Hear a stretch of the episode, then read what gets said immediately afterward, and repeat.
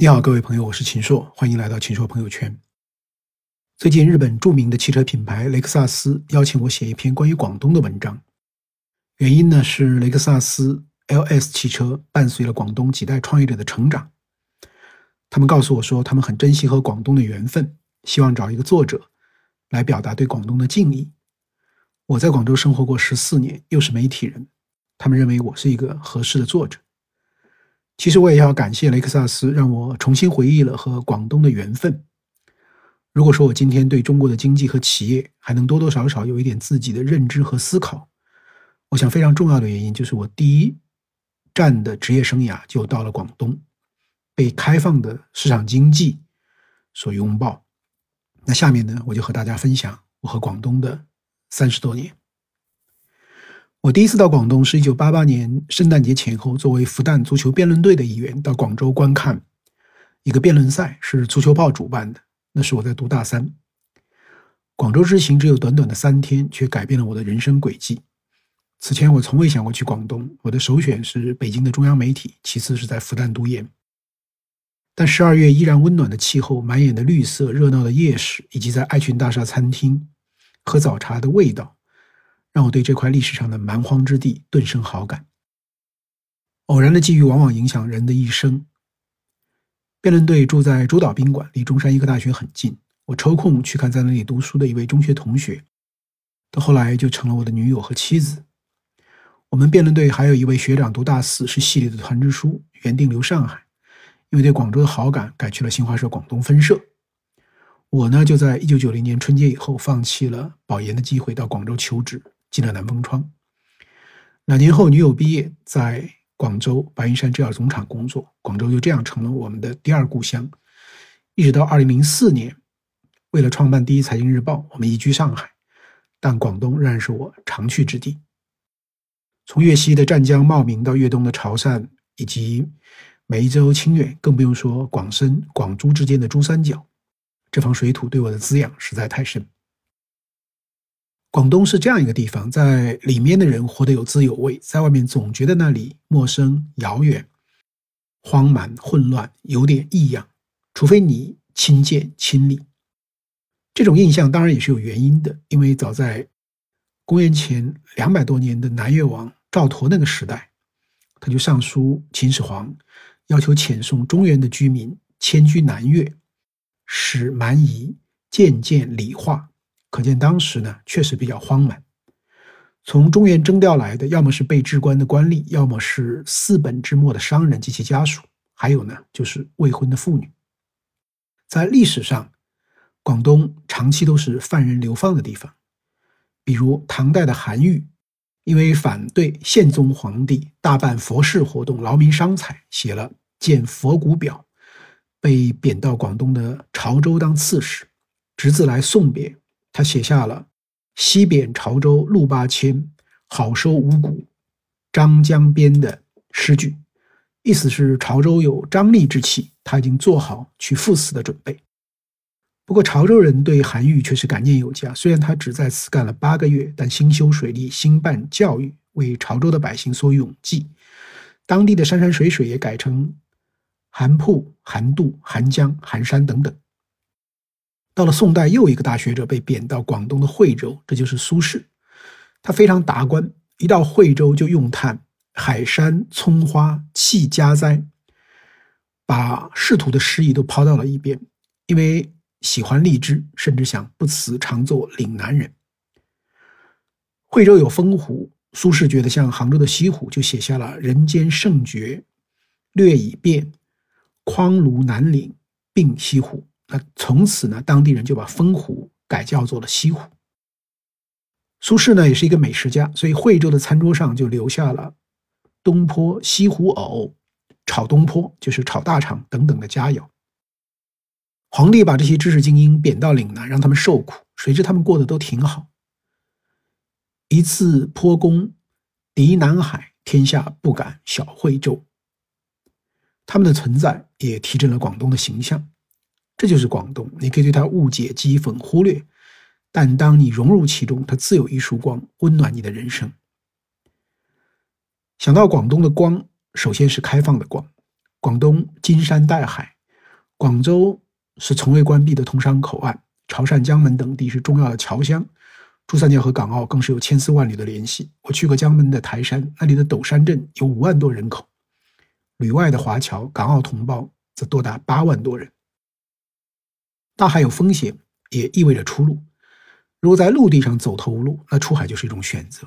潮汕的歌谣说：“无钱无米无奈何，背个包裹去新罗，也就是泰国。”很悲壮，但只要有闯荡的机会，就有出人头地的可能。如今东南亚，尤其泰国的富商，不少祖籍都在潮汕。大海带你去看外面的世界，所以人的思维不易僵化，不会固守一端，以为世界只有你脚下这一种形态。几个月前，我到广东的南海调研，去了西樵镇的简村。我想去缅怀一个人，近代民族工业家陈启元。简村就是他的家乡。一八七四年，他在这里创办了季昌隆潮丝厂，这是近代中国民族资本主义的起源地之一。我在简村了解到，陈启元能办成潮丝厂，是因为之前的十几年，他追随二哥去越南经商，做过丝绸生意，在越南的潮丝厂。看到用法国的机器潮丝，效率高，丝质好。一八七二年，他回到生产原料碱的家乡，仿效在越南看到的机器，绘制了两套机器的图样，造出了自己的潮丝机。投产后，功效和质量都大大提高，很快名扬天下。如果没有开放，没有海外联系，可能就不会有陈启元的潮丝厂。陈启元的故事一百多年后又在广东重演，无论是蛇口工业区，还是东莞、顺德、中山。无论是三来一补还是外商投资，因为开放，广东先行一步。今天不少人嘲笑香港没有什么工业，其实改革开放初期，香港电子工业对珠三角的外溢和促进是巨大的。一九九零年我刚到广州时，对开放的最感性的体会来自白天鹅宾馆、花园酒店、中国大酒店这三座五星级的酒店。白天鹅宾馆由霍英东投资，是内地第一家中外合作的五星级宾。我听亲历者说，一九八三年二月六日正式开业时，因为市民不用登记、不用消费就可随意进出，非常轰动。挤掉的鞋子装了几箩筐。霍英东听说公厕里的卷纸一天用了四百多桶，平静地说：“用完那就再去买吧。”过了一段时间，参观的市民不拿卷纸了，住在附近喜欢来叹冷气的居民也少了。开放总会带来冲击。历史上，广东也曾颇受争议，香三年、臭三年，香香臭臭又三年。但广东从未动摇开放的决心，而是秉持任仲夷所说的“排污不排外，引好不引坏”。在建设性的调整后，继续开放，大路朝天，越走越宽。广东不仅对外开放，对内也开放，四门打开，欢迎八方客，东西南北中发财到广东，孔雀东南飞，百万移民下珠江。农村外出务工人员多年被叫做盲流。但一九九一年，广州电视台就播出了电视剧《外来妹》，展示了这一群体辛酸奋斗的真实命运。那首杨钰莹演唱的主题曲《我不想说》也红遍了大江南北。广东的第二道光是自立的光，开放带来机会，在资本积累过程中的艰辛、血泪和残酷也会随之而来，这个过程很难逾越。二十多年前，我受亲戚之托到中山的制鞋厂看他们的女儿。正是午饭时，饭堂口是长长的队伍，一样的工装，一样的眼神。我说：“你爸很担心，还是回去吧。”他回了一句：“我觉得挺好，回去也没什么可干，种地也不需要我。”无数打工儿女的青春在流水线上流逝。这场在田间地头的工厂，在建筑工地，在市场网点所进行的长征，换得的是中国制造走向世界，以城市化的兴起。虽然很粗放，打工儿女在长征中也有掉队的，有绝望的。至今想来，仍觉残忍。但正是在这个过程中，不靠谁恩赐，不等着谁来包办自己的命运，这种自强自立的中国现代职业精神崛起了。用广东话说，就是“识自己”，靠自己识自己。这也是广东对我影响最大的地方。当年在广州夜市摆摊，开大排档和士多店的。有些甚至就是公务员，白天上班，下班在档口收银，或者晚饭后到夜市帮手，一点也不觉得不好意思。广东人讲究够勤力，信奉做成一件事胜过争论一万句。我采访过长隆集团创始人苏志刚，他是番禺大使，十几岁就当农民，改革开放后到广州当工人，后来宰猪去卖。第一天卖了一头猪的四分之一，然后是半头，一头几头。他说，宰猪时已经是半夜三更，卖完就到下午两三点了，累得什么力气都没有。后来觉得光宰几头猪卖掉不行，就想着搞一个餐馆。一九八九年向银行贷款开了第一家酒楼。一九九四年又开了香江酒店。有一天，林业部的领导陪非洲一个总统在广州参观，到香江酒店吃饭，我就问能不能私人搞一个野生动物园。领导说很难，但如果你搞，我们就支持你。这就是后来长隆的起源。所以，所有的路都有一个开始，路呢是人走出来的，空谈是无意的。前不久，我去深圳龙华的工业妇联参观，和他们聊起了富士康的很多往事。郭台铭是一九八八年在深圳宝安建了在大陆的第一个生产基地——深圳海洋精密电脑接插件厂，第一批招了一百五十名女工，都来自粤东的农村，其中有二十岁出头的王来春，她来自广东澄海。他们睡大通铺，夏天宿舍里像蒸笼，电风扇吹热风，碰到断水，早晨要到一公里外的村子才能刷牙洗脸。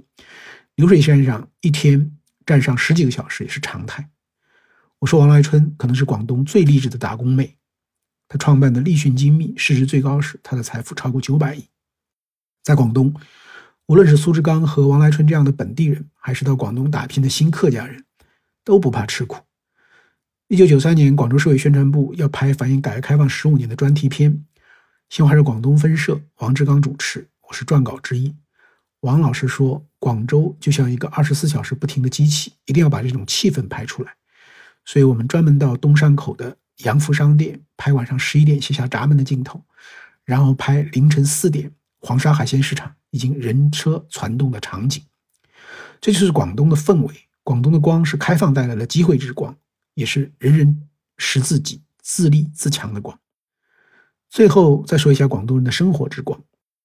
广东本地企业家都很低调，特别不愿被媒体曝光。他们注重生活品质，但并无那么多严谨的礼数。一九九零年夏天，我刚到广州工作时，正值世界杯足球赛，深夜看完电视直播，到楼下大排档吃点东西，就能看到从名车里走出来，穿着拖鞋和大裤衩的老板。蒸条鱼，炒个青菜，加碗粥或一份炒牛河。广东人注重生活，擅长煲汤，喜欢喝凉茶，爱逛花市，爱吃新鲜的鱼。所以，广州在全国最早进行了放开水产品市场价格的改革，放开河鲜杂鱼的价格，产销见面，随行就市，按质议价，议价成交。一开始，塘鱼的价格猛涨，有人说要恢复凭证供应，但广州相信市场调节。上面来电话问为何广州市场上鱼头的价钱高于鱼肉？广州回答：广州人普遍爱吃鱼头，因此鱼头价高。当时在广州当市长的叶选兵说：“对价格变化要闻声不忧，闻降不喜。”水产品价格放开后，养鱼人的积极性提高了，产量迅速增加，鲜鱼越来越多，吃鱼就容易也便宜了。吃在广东，不少人把粤菜作为昂贵菜系的代表。在我看来，广东菜也很平易近人。什么食材资源都能被接纳，高大上的食材能用，下脚料的牛杂能做出美食，没有馅料的面团压扁下油锅也可以做成酥脆的蛋散，鱼的一生更是无一不成佳肴。特别是广府菜这一脉，追求鸡有鸡味儿，鱼有鱼味儿，饭有饭味儿，菜有菜味儿，讲究本味调和，不会让调味料干扰食材的本色，尽量用简单的烹饪方式。带出鲜美的味道，保持食材彩形态的完整性，就像在广东生活，自然自在、自由、自得其乐，又是精致和有品味的。广东很现代，但是呢也很传统。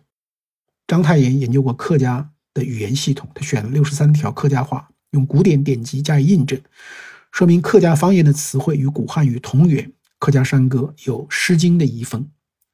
孔子说：“礼诗求诸也。”当年的中土文明在北方大多以诗传，但广东还保存了不少。比如潮汕音乐就被称为“隋唐绝响，华夏正盛”。我认识的多位广东企业家都特别重视家风，非常孝顺。有的每日清晨必向老人问安，如长隆的苏志刚；有的和老人不在一个城市，只要周末有一两天空闲，必回去看望老人，如 TCL 的李东生；有的平时抽烟，回到家在母亲面前从来不敢，如平安的马明哲。广东民间烧香礼佛的不少，在家中摆设物件驱邪防灾的也多，重视风水的也多。虽然不那么科学，但也表明了他们的敬畏自然和传统之心。我在广州时觉得最能体现广东人幸福感的时刻是春节前逛花市，春节时派利是，也就是红包。秦牧写广州的花市说：“花街十里一城春，这里有花，有鲜果，有盆栽，有金鱼，有古董，有极其创作的书画。花市就是幸福市，历史不在多而在有，本质是一种深植民间的文化。”腾讯的马化腾每年都给员工发开门利是，站到腰疼也坚持。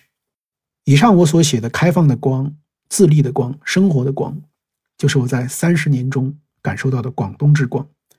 在粤港澳大湾区新的发展背景下，相信广东还将继续发光。从一九八九年起，广东的 GDP 就是各省市自治区的第一。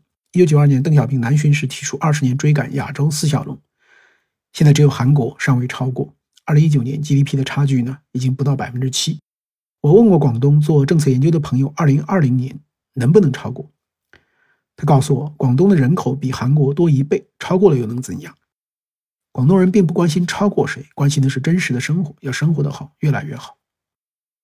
鸟鸣山幽，鱼翔浅底，自有光芒，却务实内敛，不做要事之态。这大概就是广东人的风格吧。水利万物而不争，但不争也绝非无为。我自流淌，生生不息，芳华自现。